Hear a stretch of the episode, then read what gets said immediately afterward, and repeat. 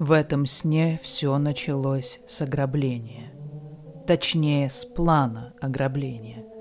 К нашей группе подошел какой-то парень и сказал, что он хочет украсть у своей невесты обручальное кольцо, потому что передумал на ней жениться. Мы все обмозговали и решили провернуть это дело кражи кольца, когда невеста будет в ресторане.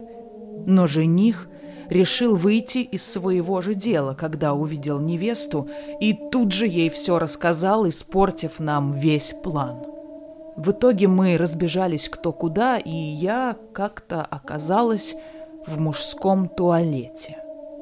Там я наткнулась на импозантного мужчину в костюме, и, чтобы он меня не выдал, начала с ним заигрывать, впрочем, не особенно рассчитывая на его помощь. Но внезапно я получила сильный отклик на мои заигрывания, и мужчина, целуя меня в руку, спросил «Будешь ли ты моей?» Я от растерянности ответила «Да». И тут все пошло по другому сюжету. Я поняла, что каким-то образом оказалась заперта в картине, а мужчина на самом деле некий Кощей, который обманывает женщин, чтобы запирать их в картины и тянуть их молодость. Вокруг меня на стене висели еще пять картин.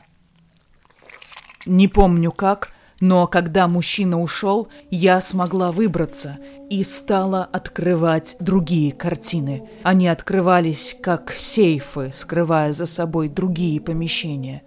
Другие помещения были туалетными комнатами, то есть в них стоял только унитаз и все. В одной комнате было уже пусто – только унитаз весь в рвоте и экскрементах. В другой была девушка-старуха, из которой Кощей вытянул всю молодость.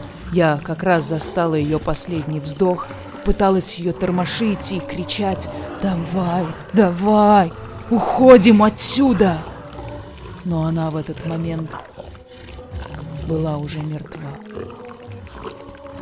За остальными картинами тоже был какой-то ужас. Я уже не могу вспомнить, какой именно.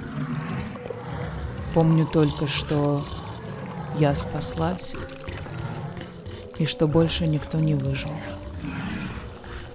А мужчина Кощей вроде как пропал.